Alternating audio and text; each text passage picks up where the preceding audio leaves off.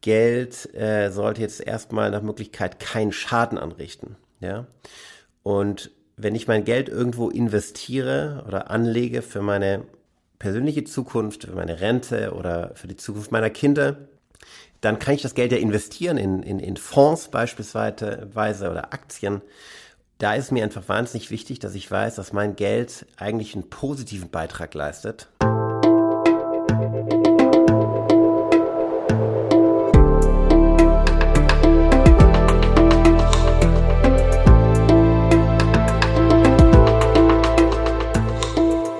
Willkommen bei dir, der Seven Mind Podcast mit Impulsen für ein gutes Leben. Für alle, die mehr Achtsamkeit und Gelassenheit in ihren Alltag bringen möchten. Hi und herzlich willkommen zu einer Interviewfolge hier im Podcast. Mein Name ist René Träder und heute geht es um das Geld. Ich spreche mit Inas Nureldin, der vor anderthalb Jahren eine Bank mitgegründet hat, die sich zum Ziel gesetzt hat, nachhaltig zu sein. Die Tomorrow Bank ist es, die mit der Solaris Bank kooperiert. In den nächsten Minuten wirst du Inas persönlich kennenlernen und wir werden darüber sprechen, ob Achtsamkeit und Geld miteinander zusammenhängen und wenn ja, was das für unser Mindset und unseren Umgang mit Geld bedeuten kann. Und vielleicht werden wir auch erfahren, wie man mehr aus seinem Geld machen kann. Wäre doch schön, wenn sich die Münzen und Scheine im Portemonnaie ein bisschen fortpflanzen, wenn man nicht hinguckt gerade. Herzlich willkommen, Inas. Viele Grüße nach Hamburg. Ja, danke René. Äh, ganz liebe Grüße auch zurück. Ich freue mich hier zu sein heute. Wir haben ja gerade so Mitte, Ende Mai. Wie hat denn Corona dein Leben und dein Arbeiten durcheinander gewürfelt? Also ich habe natürlich noch nie so viel Zeit im Homeoffice verbracht äh, wie in den letzten Wochen und äh, so viel Zeit auch äh, mit Familie verbracht. Von daher auf der einen Seite eigentlich eine sehr, sehr schöne Erfahrung, ne? Äh, viel Zeit mit Familie, aber auf der anderen Seite natürlich schon natürlich eine gewisse Herausforderung, ne? dann so Job und Familie unter einen Hut zu bekommen. Und ähm, ja, es ist sehr spannend, wenn man, wenn alle plötzlich aus dem Homeoffice arbeiten. Das ist schon so eine andere Art der Kommunikation. Man kommuniziert plötzlich wieder anders. Da wir natürlich jetzt ein, ein rein digitales Business sind, mussten wir uns gar nicht so sehr ähm, umstellen und ähm, waren jedenfalls jetzt in der glücklichen Situation, dass es uns die ganze Situation jetzt nicht so stark affektiert hat. Das ist natürlich sehr dankbar. Hast du deine Kollegen, deine Mitarbeiter nochmal anders jetzt kennengelernt? Ja, also was, was, was eigentlich spannend ist, ja, ich, ich mich, ich weiß, glaube ich, jetzt, wie alle, wie alle Räume bei den jeweiligen Leuten zu Hause gefühlt aussehen. Ja. Bis ins Schlafzimmer hinein teilweise. Von daher ja. Ähm, aber ja, was, was so ein bisschen schade ist teilweise, dass ähm, die Menschen, mit denen man nicht so im alltäglichen direkten Kontakt äh, ist, jetzt äh, über irgendwelche Online-Videokonferenzsysteme, dass man denen deutlich weniger Kontaktpunkte hat. Ne? Das, das vermisse ich dann doch sehr. Ne? So dieser Flurfunk oder hey, mal hier einen Kaffee äh, eben mal zusammen trinken, das fällt halt weg. Ne? Das ist so ein bisschen schade. Wenn wir heute über Geld reden und auch über Banken, dann ist es ja so, dass da ja ganz viele Glaubenssätze so dranhängen mit dem Geld verbunden. Banken haben oftmals ja auch ein sehr schlechtes Image. Wir haben Finanzkrisen erlebt, ist noch gar nicht ganz so lange her. Oder wir erleben gerade auch in Zeiten von Corona gehen die Kurse an den Börsen hoch und runter und Unternehmen fehlt Geld plötzlich oder sie gehen pleite. Ähm, und das hat riesige Auswirkungen in unserer globalisierten Welt. Wenn du anderen Leuten erzählst, wer du bist, wenn du dich bei anderen Leuten vorstellst, vielleicht auch so im privaten Umfeld, bei irgendeiner WG-Party am Nudelbuffet, was erzählst du über dich und deinen Lebenslauf? Und was sollten auch äh, die Hörer und Hörerinnen über dich jetzt noch wissen, abgesehen von dem, was ich schon einleitend gesagt habe? Ja, das ist natürlich eine große Frage. Das ist immer die Frage, in welchem Kontext, äh, wie weit ich ausholen darf oder soll. Ähm, aber ja, vielleicht, ähm, vielleicht so kurz ähm, zu mir ein paar Punkte. Ähm, ich bin ursprünglich in, im Süden von Deutschland aufgewachsen, in, in, in Stuttgart, sozusagen als halb Schwabe, halb Palästinenser. Äh, meine, meine Mutter, äh, genau, ist ursprünglich in Deutsch, Deutschland, in Stuttgart geboren. Mein Vater ist äh, mit 17 Jahren aus äh, Palästina, aus Jerusalem nach Deutschland gekommen, um dann in Deutschland zu studieren. Von daher bin ich so zwischen zwei Kulturen ähm, groß geworden. Ähm, und ich habe dann äh, nach meinem Abitur, ähm, damals gab es ja noch das ganze System so um den Zivildienst herum, als ich meinen Schulabschluss gemacht habe. Äh, das war damals 2001, habe ich Abitur gemacht. Und ähm, mich hat es dann tatsächlich äh, nach Ägypten gezogen, äh, wo ich meinen ähm, sozusagen Ersatzdienst zum Zivildienst gemacht habe. Den, den konnte man damals auch im Ausland machen. Und ähm, ursprünglich hatte ich, hatte ich den großen Wunsch eigentlich, ähm, in Palästina meinen mein, mein Zivildienst zu machen. Das war aber damals aus politischen Gründen sehr, sehr schwierig und auch nicht sicher und das war meinen Eltern nicht so recht ähm, so dass ich da eine Chance bekommen habe, ähm, das Ganze in Ägypten zu machen, weil mich hat irgendwie nochmal interessiert, so meinen arabischen Wurzeln einfach nochmal so ein bisschen nachzugehen. Genau, und dann ähm, hatte ich dort in einem Projekt mitgewirkt äh, vor den Toren Kairos in Ägypten. Das war damals so ein nachhaltiges Landwirtschaftsprojekt. Ähm, und da bin ich dann nach 13 Monaten wieder zurück nach Deutschland gekommen und habe angefangen zu studieren. Ich habe ähm, damals ähm, an der Zeppelin-Universität äh, am Bodensee Wirtschaftswissenschaften äh, studiert, nachdem ich davor mein Studium der Wirtschaftsinformatik angefangen hatte, ein Jahr lang, aber dann abgebrochen hatte, weil ich irgendwie etwas machen wollte, was mehr mit Unternehmertum zu tun hatte. Und ähm, habe dann am Bodensee, am beschaulichen Bodensee studiert und noch während dem Studium irgendwie hat mich irgendwie das Thema Ägypten nicht losgelassen und irgendwie ich hatte immer den großen Wunsch, ähm, was selbst zu gründen. Und genau damals, als ich gegründet hatte oder Gründung vorhatte zu gründen, gab es diesen ganzen Hype noch nicht, aber ich hatte diesen großen Wunsch und ähm, hatte damals aus Spaß äh, in Ägypten an einem Businessplan-Wettbewerb teilgenommen und hatte mich da mit einem Businesskonzept beworben und damals mit etwas ja, Glück und äh, wie es das Schicksal so wollte, damals den ersten Platz gewonnen tatsächlich. Und das war eine sehr absurde Situation, weil ich in, in, in Deutschland lebte und plötzlich diesen Businessplan-Wettbewerb in, in Ägypten gewonnen hatte. Und äh, ich hatte damals auch das zusammen mit einem Freund äh, gemacht und äh, äh jetzt hatten wir ein Preisgeld bekommen, wir hatten Büroräume kostenlos zur Verfügung gestellt bekommen und da hieß es plötzlich, okay, jetzt, jetzt geht's nach Ägypten, ja. Und äh, mein damaliger Mitgründer Georg, äh, der sagte, ja, lass uns doch nach Ägypten gehen. Dann sind wir tatsächlich nach Ägypten gegangen und haben dort ein Softwareunternehmen aufgebaut ähm, über mehrere Jahre hinweg, äh, so ich dann tatsächlich direkt nach dem Studium mehrere Jahre in in Kairo gelebt hatte. Und mit was habe ich mich inhaltlich beschäftigt? Ähm, es ging eigentlich um das Thema, wie kann man Lebensmittel also entlang der Lebensmittelwertschöpfungsketten zum Ursprung zurückverfolgen. Äh, also man kennt das ja, man geht in den Supermarkt, kauft da irgendwelches Frischobst, Gemüse äh, und die Frage ist ja, wo kommt das ursprünglich her? Und dieses Problem der, der Rückverfolgbarkeit war damals tatsächlich ein Riesenproblem in Ägypten. Und ähm, genau, dann fing ich an, ähm, mit meinem Mitgründer zusammen ähm, eine Software zu entwickeln, eine Cloud-Software und haben dann da ein, ein Team aufgebaut, und haben zunächst den ägyptischen Markt bedient, dann aber relativ schnell festgestellt, dass der ägyptische Markt dafür eigentlich gar nicht so groß ist. Und dann hat es uns wieder zurück nach Europa tatsächlich auch so ein bisschen ähm, gezogen, weil wir gemerkt haben, okay, der größere Markt ist dann tatsächlich in Europa, dann mit den großen Händlern zusammenzuarbeiten, den Einzelhändlern etc. Hinzu kam, dass die ganze politische Situation in Ägypten, wer es verfolgt hat, sozusagen in den ganzen letzten Jahren, dann zunehmend instabil wurde. Ähm, als ich nach Ägypten kam, war damals noch äh, die, ich äh, würde mal sagen, quasi diktatorische Herrschaft von, von Mubarak, äh, den ich damals auch tatsächlich einmal persönlich kennenlernen äh, durfte.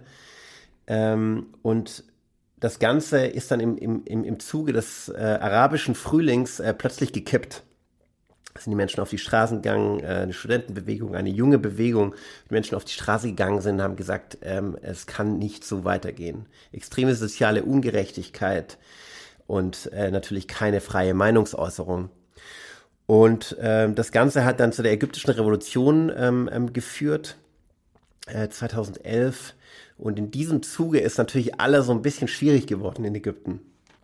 das kam dann auch dazu, dass ähm, während der ägyptischen Revolution einfach von heute auf morgen auch mal das gesamte Internet in Ägypten gekappt wurde.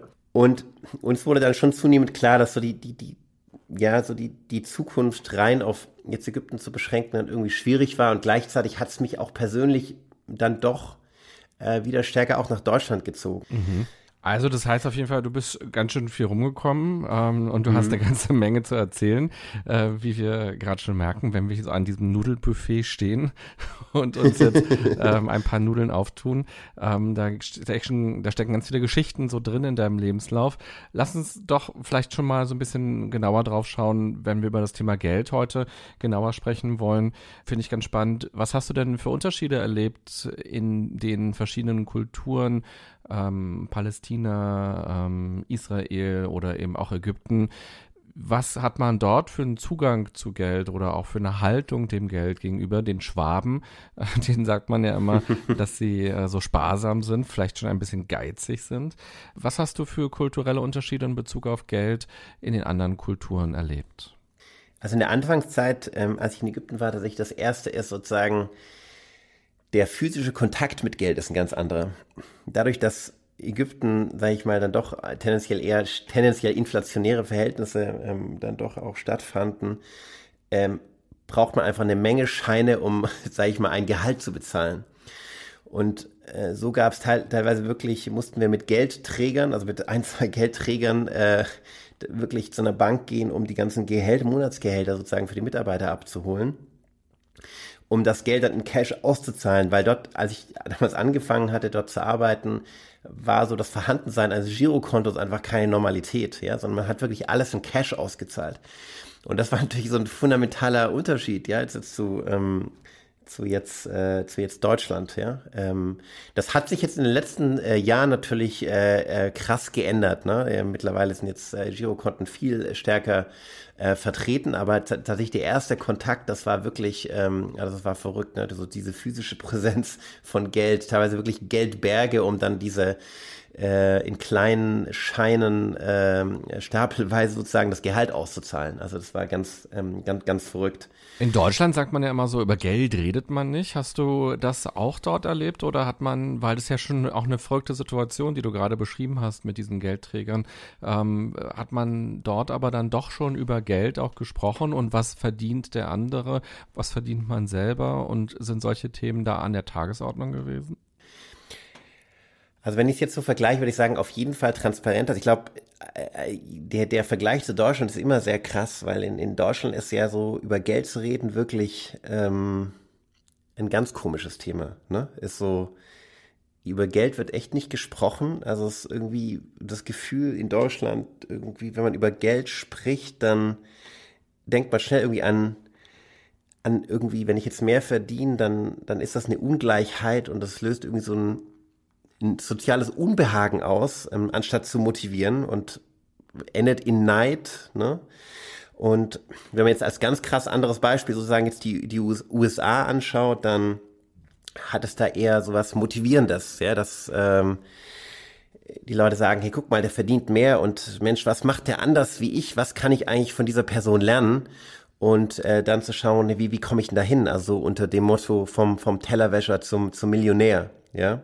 Und jeder ist für sein eigenes äh, ähm, Glück verantwortlich. Und das ist eben in Deutschland anders. In, in Ägypten ist, ist auch diese Neidkultur tatsächlich nicht, nicht so da, aber man, man wird auf der Straße natürlich ganz aktiv auf Geld auch immer angesprochen. Also ne, es gibt so ganz viele kreative Jobs, sei es, wenn man jetzt mit dem Auto unterwegs ist, und äh, sucht einen Parkplatz, dann gibt es ähm, an einigen Ecken einfach so Einparkhilfen, dass jemand, eine Person steht da und winkt einen in den Parkplatz ein und sagt dann, jetzt möchte ich aber ähm, ein paar ägyptische Pfund ähm, dafür haben. Ja? Ähm, und dann wird viel in, in Cash ausgezahlt und man wird ganz aktiv dann eben darauf angesprochen, ich möchte das jetzt haben. So, ja. Ähm, obwohl man theoretisch nicht dafür zahlen müsste, weil man könnte ja auch einfach so einparken, aber man, man tut das sozusagen, um auch etwas, sag ich mal, so ein bisschen die soziale Ungerechtigkeit da entgegenzuwirken, ja. Mhm. Und wenn wir so ins Hier und Heute springen, Wie handhabt ihr das bei euch im Unternehmen? In der Startup-Szene ist es ja sehr verschieden. Einige äh, Startups sagen, wir machen unsere Gehälter ganz transparent und jeder im Unternehmen weiß, was die andere Person verdient. Oder es gibt sogar welche, die das sozusagen untereinander auch aushandeln, wo man dann eben sagt, so, ich möchte so und so viel gerne verdienen und dafür bin ich bereit, das zu tun. Es gibt auch ganz andere Startups, wo man das eben nicht weiß und ähm, wo das ähm, ja ein Geheimnis Geheimnis sozusagen ist, in vielen, wie in ganz vielen anderen großen Unternehmen auch. Wie habt ihr euch denn dazu entschieden, mit dem Thema Geld in Unternehmen umzugehen, wo ihr ja in der Geldbranche arbeitet? Also bei uns tatsächlich sind bis, bis dato die Gehälter nicht transparent. Ähm, allerdings diskutieren wir da gerade intern drüber ähm, und äh, versuchen das so ein bisschen konsensorientiert jetzt äh, zu erarbeiten, weil wir relativ viel so in Richtung, ähm, sage ich mal, ähm, ich meine, wenn man so ein Startup anschaut, hat man ja erstmal keine Hierarchien, ja, ähm, und äh, wir schauen gerade, okay, was können wir sonst noch unter dem Motto so New Work eigentlich machen, um äh, letztendlich ähm, insgesamt Entscheidungen so in, einfach ähm, so bottom-up im Team stattfinden zu lassen und ähm, weniger jetzt von der Gründerebene vorzugeben. Und da gehört natürlich auch die Entscheidung dazu, äh, wie gehen wir eigentlich mit Gehältern um. Und äh, das ist auf jeden Fall so eine Debatte, die jetzt äh, losgetreten wird bei uns. Und ähm, aktuell ist es aber noch sehr oldschool tatsächlich, äh, was die Gehälter angeht. Und was spricht aus deiner Sicht. Äh, dafür, dass Unternehmen das transparent machen? Und was spricht aber aus deiner Sicht auch dafür, dass man das nicht transparent machen sollte? Ähm, ja, ich, ich glaube, dies, dieses ähm, Konzept in Deutschland, dass man einfach über Geld nicht spricht. Ich glaube, das ist so tief äh, verankert äh, bei vielen, dass sie tatsächlich das auch gar nicht tun möchten. Also ihnen, ihnen ist es unangenehm, wenn sie jetzt vielleicht mehr verdienen als jemand anderes im Unternehmen, ne? weil es löst erstmal so ein Unbehagen aus. Und ähm, ich glaube, führt vielleicht auch nochmal zu neuen Konflikten. Also jetzt, äh, ne, wenn, wenn das nicht richtig ähm, moderiert wird. Ähm, wenn man es transparent macht, ist es aber natürlich auch, ähm, hat, hat es natürlich auch ein paar Dinge für sich, weil irgendwie alles ist klar, man, man, man, man vermeidet auch so Dinge wie diesen ähm, Gender Pay Gap, dass jetzt äh, Männer traditionell, äh, wenn man sich jetzt so in der Wirtschaft umschaut, äh, mehr verdienen äh, wie Frauen. Das würde einfach viel schneller auffallen und auch den Mitarbeiterinnen und Mitarbeitern auffallen ähm, so dass dem würde man da so ein bisschen vorweggreifen und ich glaube, da das Risiko ähm, ähm, minimieren. Und man müsste, glaube ich, dann auch einfach über neue Strukturen tatsächlich auch nachdenken, weil es muss irgendwie fairer und nachvollziehbarer sein.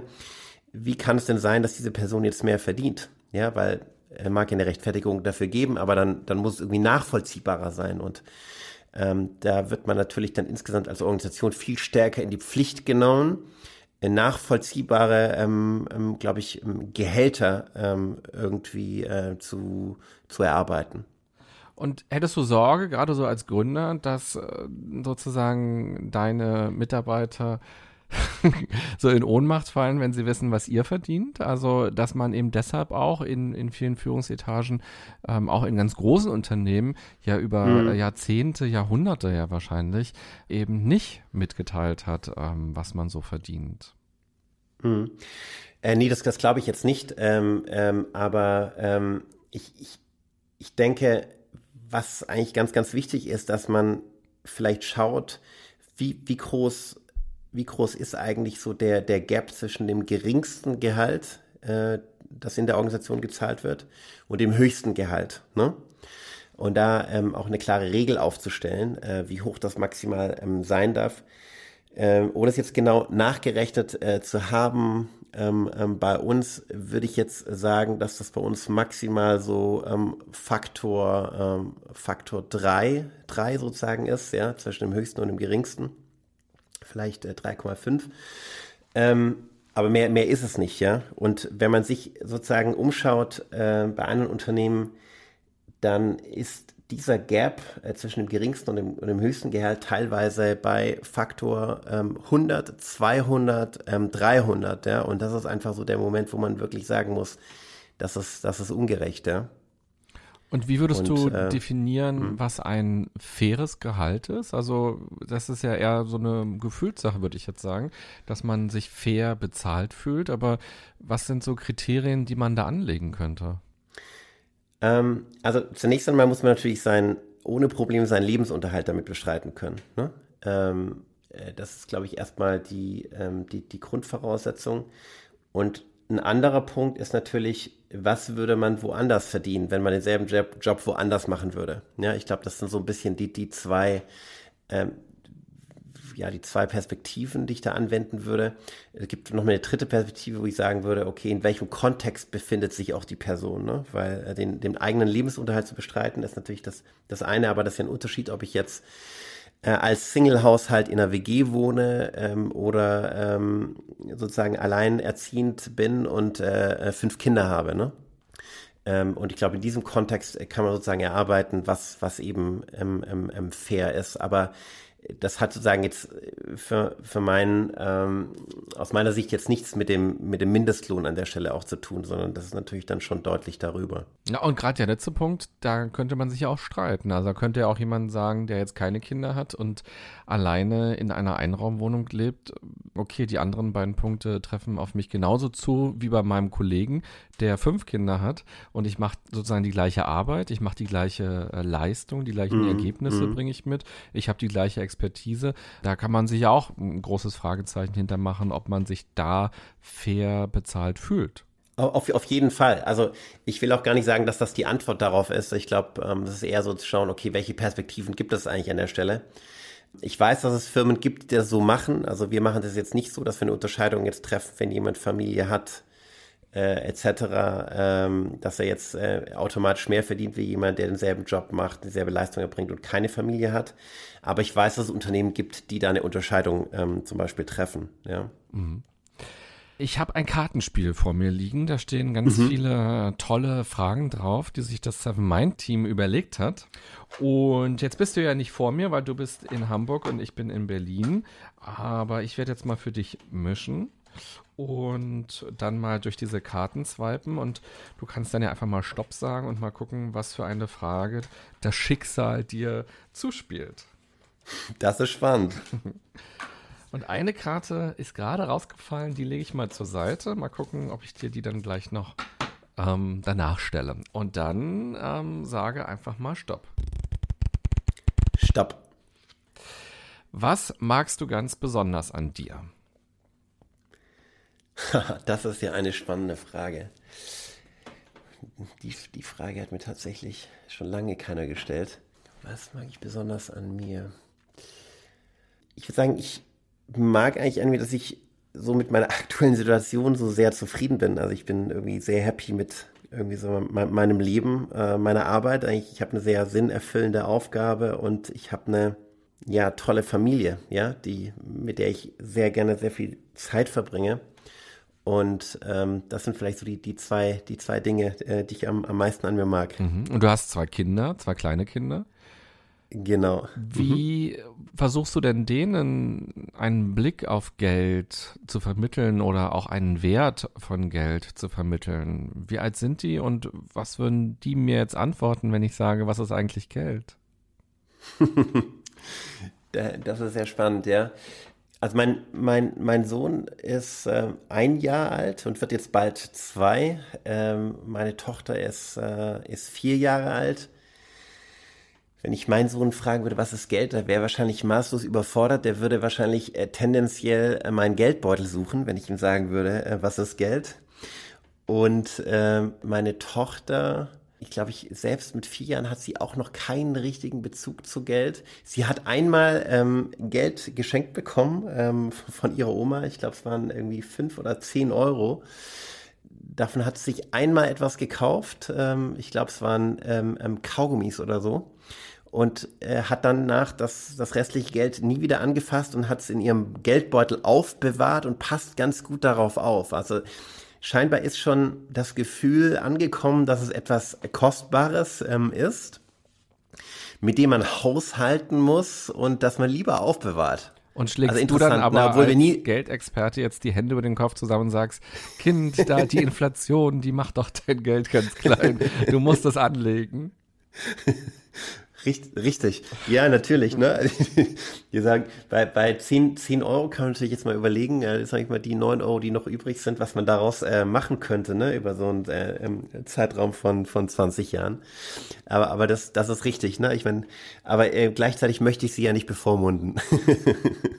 so wie wir als Kind so den ersten Bezug zum Geld haben, auch wie unsere Eltern mit Geld umgehen. Ich glaube, das ist eine ganz prägende Zeit. Ich bin in einem Haushalt aufgewachsen, wo Geld immer so Mangel war. Also meine Eltern sind arbeiten mhm. gegangen, mhm. aber wir hatten ganz, ganz wenig und ähm, es musste immer lange gespart werden, damit wir in den Urlaub fahren können. Oder als mein Vater dann ein Auto gekauft hat, dann wurde das eben auch lange abgezahlt oder eine neue Küche. Ähm, das bedeutet dann eben auch ein genaues Rechnen. Und ich habe als Kind schon und als Jugendlicher auch so ein, wie so ein Haushaltsbuch selbst gehabt, wo ich so mein Taschengeld mhm. eingetragen habe und dann eben genau abgetragen habe. Jetzt habe ich mir Kaugummis gekauft und jetzt habe ich mir irgendwie Kinokarten gekauft und dann eben genau gewirtschaftet habe. Das mache ich heute nicht mehr so in dieser Form, aber ich würde von mir behaupten, dass ich einen extrem guten Umgang mit Geld habe und sehr sparsam bin und sehr bewusst Geld ausgebe. Und ich lerne es aber auch im Freundeskreis kennen, dass ähm, andere da noch nie so richtig drüber nachgedacht haben, sondern da kommt Geld so rauf äh, durch die Arbeit und dann ist es äh, drei Tage später gefühlt auch schon wieder weg vom Konto. Und äh, die sagen dann ganz häufig, ja, ich habe das nie gelernt. So meine Eltern hatten immer Schulden und ähm, meine Eltern haben sich immer aus Otto-Katalogen und was auch immer alles in Raten gekauft. Ich habe das nie gelernt, mit Geld umzugehen. Was ist dir jetzt in der Erziehung mit deinen Kids da wichtig? Was sollen die lernen über Geld? Also ich glaube, wenn ich es mit meiner Kindheit vergleiche, dann äh, würde ich sagen, ich versuche es besser zu machen, weil äh, ich habe als Kind tatsächlich kein Taschengeld bekommen mein Vater hat ihm immer gesagt, äh, wenn du was brauchst, dann äh, kaufe ich es dir. und ähm, allerdings, wenn ich dann was brauchte, dann war natürlich die Argumentation dafür, warum brauchst du es oder wieso brauche ich das? Ähm, ich meine, er hat mir dann tatsächlich auch viel von dem dann tatsächlich organisiert, was ich mir dann gewünscht habe. Aber manchmal möchte man ja gar nicht sich rechtfertigen müssen und, äh, ähm, sage ich mal, offenlegen müssen, für was man es denn eigentlich ausgegeben hat. Also ich glaube, das Gefühl, ähm, selbstverantwortlich mit Geld eigentlich umzugehen und ähm, irgendwie haushalten zu können. Also ich, ich habe zum Beispiel bei, bei Freunden teilweise mitbekommen, ein ganz extremer Fall jetzt auch während, während des Studiums, ähm, die haben sozusagen immer das Geld für ein Jahr im Voraus bekommen, oh. für das gesamte Studium. was sie, was sie in dem Jahr gebraucht haben, äh, wo ich immer dachte, krass, äh, wie geht das dann und so weiter. Ähm, äh, in dem Kontext, die Eltern müssen sich natürlich auch erstmal leisten können, sowas zu tun. Ne? Das ist das eine, aber das andere ist sozusagen mit, mit, mit, mit diesem Freiheitsgrad umzugehen, weil ich, ich würde sagen, es gibt einige Menschen, die oder Kinder oder Jugendliche dann oder ähm, die natürlich mit so einer Freiheit überhaupt nicht umgehen können, wo das Geld, sag ich mal, nach, nach zehn Tagen auch schon wieder weg ist, ja. Aber ich glaube wirklich früh zu lernen, eigentlich mit, mit Geld äh, zu Haus zu halten, ähm, es ist super wichtig. Also von daher würde ich jetzt, glaube ich, der Sprung jetzt auf, auf jetzt äh, wieder zurück zu meinen Kindern, äh, glaube ich, äh, Taschengeld ist total wichtig und äh, vielleicht auch früh in die Erziehung äh, einzubringen, dass man sagen kann, hier, so viel Geld hast du, davon kannst du dir auch wirklich was kaufen, was du dir wünschst oder vielleicht später, wenn die Kinder dann größer sind, auch die, die Kleidung dann selbst zu kaufen, zu sagen, hey, du musst dir selbst entscheiden, wie du es machst oder wie du mit diesem Budget haushaltest. Ja. Und wenn und, ihr bei euch im ähm, Unternehmen ja. jetzt darüber nachdenkt, was faire Gehälter und so weiter sind, was glaubst du, würde denn passieren, wenn ihr jetzt für zwölf Monate ähm, den Mitarbeitern schon mal das Gehalt auszahlt? das ist spannend, ja. Ähm, was würde denn passieren? Ja, würde wahrscheinlich was ganz Spannendes passieren, weil ähm, es gibt wahrscheinlich, wird wahrscheinlich den Typ äh, Mensch geben, der dann äh, alles viel zu schnell ausgibt es wird aber auch andere geben, die sagen, Mensch, super, jetzt kann ich Geld auf die Seite packen und jetzt schon mal Geld anlegen oder äh, mir vielleicht äh, etwas früher irgendwie ähm, irgendwas verwirklichen. Mhm. Ja? Und äh, bin ich darauf angewiesen, jetzt jeden Monat äh, Kleinstbeträge immer zur Seite zu legen. Und hättest du Sorge, dass das was mit dem, mit der Motivation aber macht, dass man dann so, wenn man sagt, im Januar zahlen wir euch ähm, das ganze Geld aus fürs Jahr, dass man dann so spätestens ab Mai so denkt, oh, jetzt hat der Wecker ja schon wieder geklingelt und ähm, ich kriege jetzt gar kein Geld mehr, ich habe ja schon alles bekommen. Also hat man dann noch so Lust, arbeiten zu gehen sozusagen? Brauchen wir auch dieses mm. monatliche Auszahlen? Geld oder Gehalt ist mm. ja auch mhm. eine Form von Wertschätzung. Also auch so, yeah, um am Ende des Monats zu sehen, ähm, ach, ich habe was geleistet und dafür bekomme ich was, mm. ich verdiene etwas. Was glaubst du, würde da passieren? Eigentlich wäre es ein sehr spannendes ähm, ja, Experiment, weil es ja ein bisschen eine Ent Entkopplung ist sozusagen von dem vom Arbeiten und dem Entlohnen. Mhm. Ne? Ähm, ich, ich denke, für die Menschen, die, ähm, sage ich mal, ungern zur Arbeit gehen und sich eher über das Gehalt motivieren, könnte ich, könnte ich mir vorstellen, dass es für die richtig hart werden könnte, wenn dann ähm, nicht dieser Motivationsschub, sage ich mal, in diesem Kontext dann am Monatsende kommt, sagt, ah, dafür habe ich jetzt gearbeitet.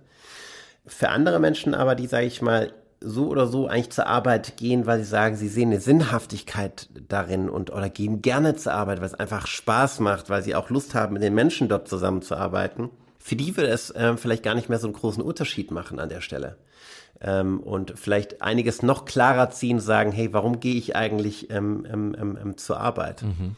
Ja, könnt ihr gerne mal ausprobieren. Vielleicht die Hälfte der Mitarbeiter, die da Lust drauf haben und mal gucken, was das verändert. Ich könnte mir auch vorstellen, dass es tatsächlich auch äh, positive Aspekte haben kann, weil diese Entkopplung, wie du auch meintest, wegfällt ja. und meine Arbeit vielleicht nochmal als was anderes wahrnimmt und für sich auch nochmal als was anderes definiert.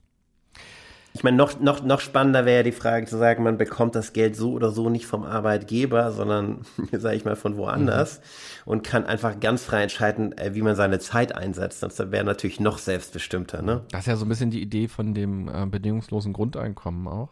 Richtig, ja. Mhm. Ich mische nochmal oder ich swipe nochmal durch die Karten und du kannst nochmal Stopp sagen. Mhm. Stopp.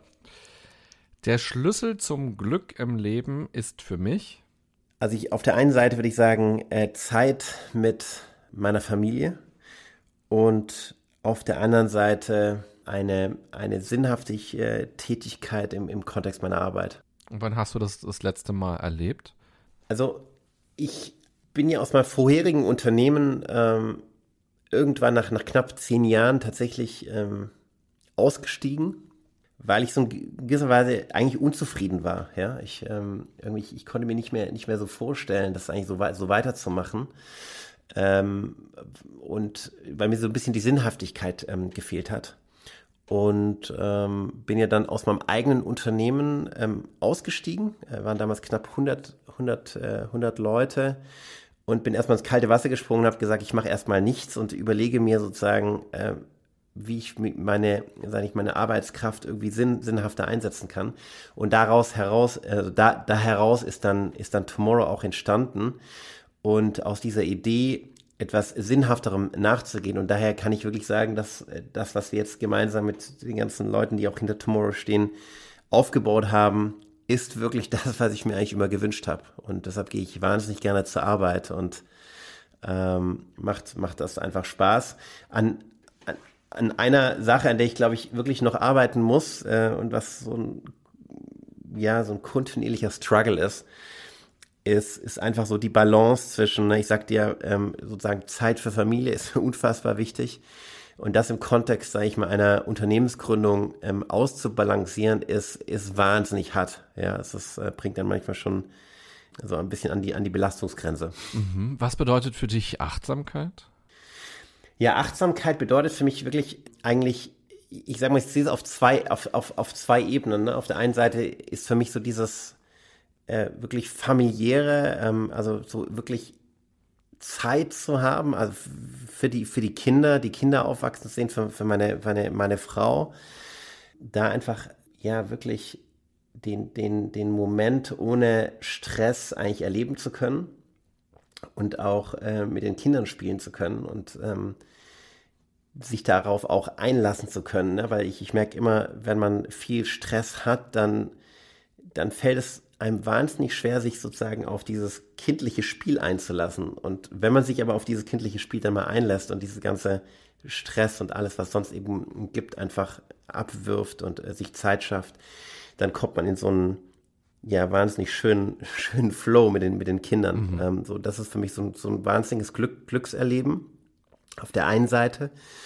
und auf der anderen Seite ist es irgendwie zu wissen, die Zeit, die ich irgendwie in Arbeit stecke, die ergibt irgendwie Sinn für mich und deshalb gibt es mir eben Energie und und saugt mich äh, saugt mich nicht aus.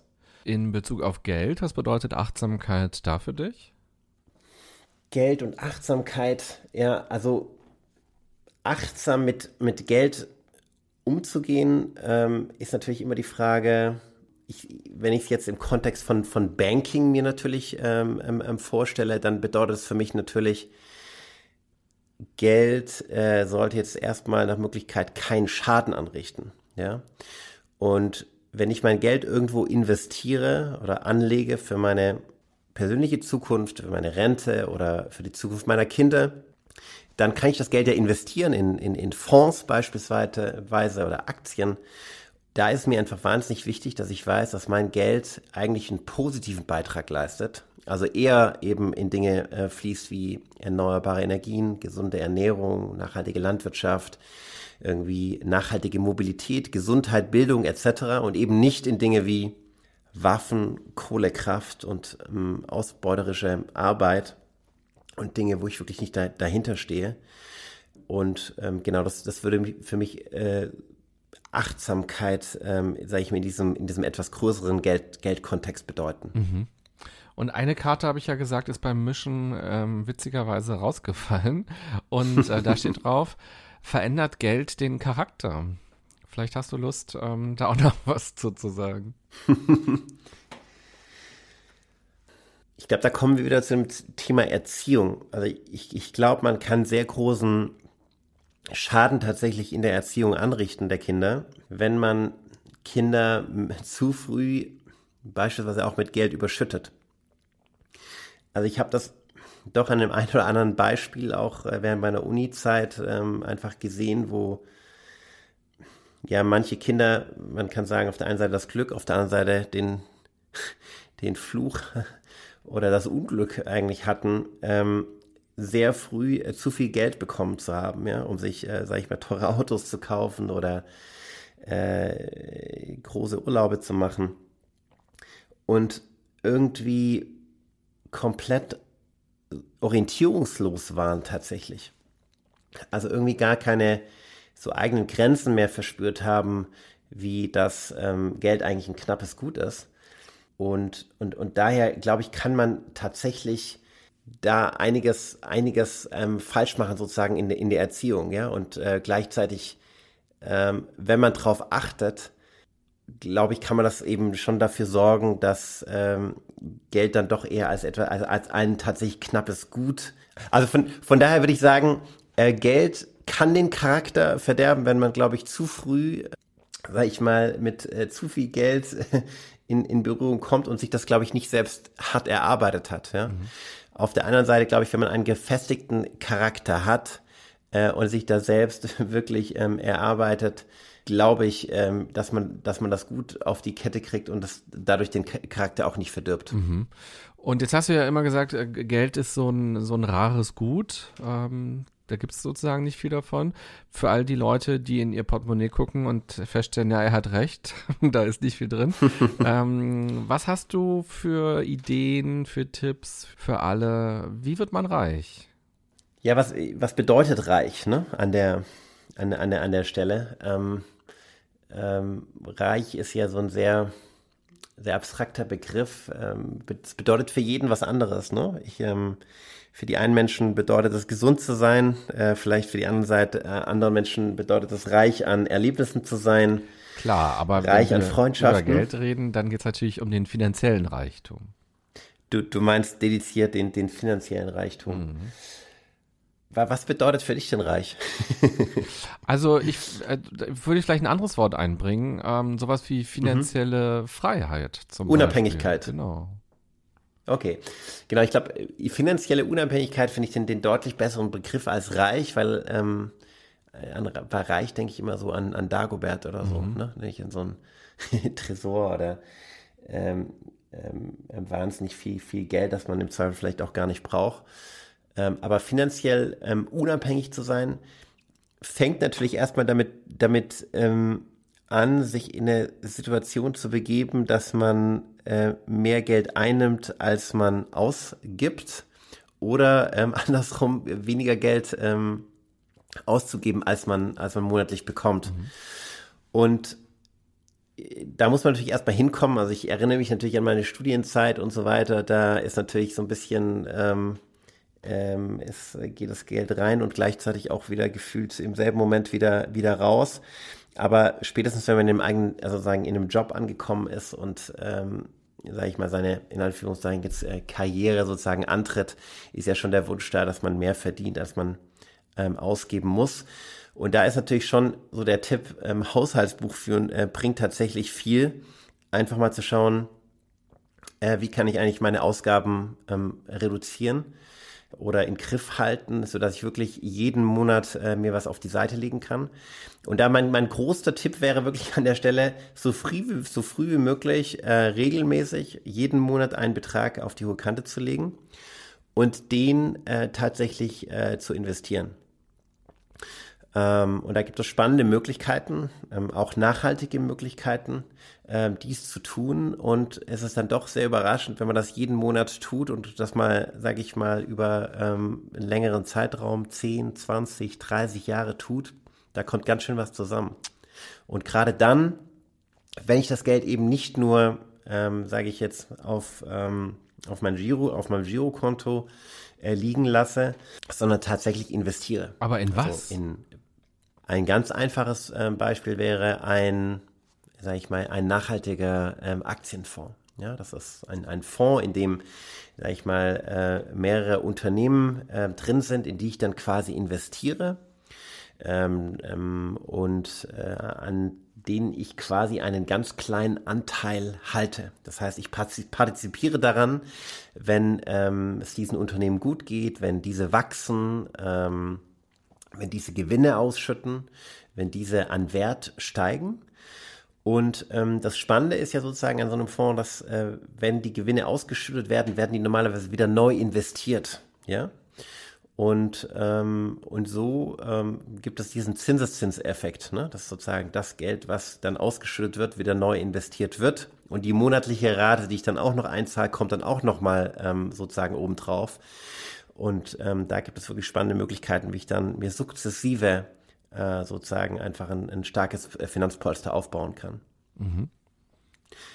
Da daneben gibt es natürlich viele andere Möglichkeiten, ne, wie ich investieren kann.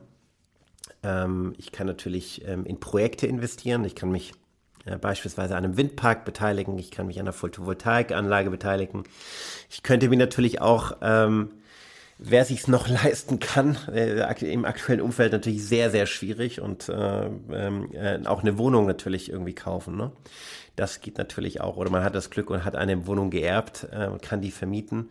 Aber ähm, genau, das ist, glaube ich, aktuell eher schwierig in der Wohnung zu investieren, weil die Preise einfach absurd hoch sind und man doch einiges an Eigenkapital eben doch mitbringen muss. Und schließlich kann man ja auch in sich selbst auch vielleicht investieren und gucken, was für Bildung ähm, würde einem noch gut tun, wie kann man so auch dann seine Karriere, dieses Wort hast du ja auch gerade so gebracht, vielleicht auch noch voranbringen oder wie kann man auch Möglichkeiten plötzlich schaffen, auch noch anders zu arbeiten und auch anders zu leben. Richtig, ja. Also ich glaube, das ist ein ganz, ganz wichtiger Punkt. Ich glaube, man könnte auch sagen, dass die, die höchsten Zinsen sozusagen abgeworfen werden, wenn man in sich selbst äh, investiert tatsächlich. Also ich glaube, Bildung ist ein ganz spannendes Thema. Ähm, Weiterbildung, Fortbildung, äh, das hat, äh, glaube ich, im Schnitt den, den, den höchsten Ertrag tatsächlich. Mhm. Dann am Ende des ersten Teils ähm, eine sehr schöne Frage für dich, nämlich aus dem Seven Mind Team. Wofür würdest du deinen letzten Cent opfern? Meinen letzten Cent würde ich tatsächlich äh, für Zeit mit meiner Familie opfern. Und was hast du tatsächlich zuletzt gekauft? Den letzten Kauf während Corona-Zeiten.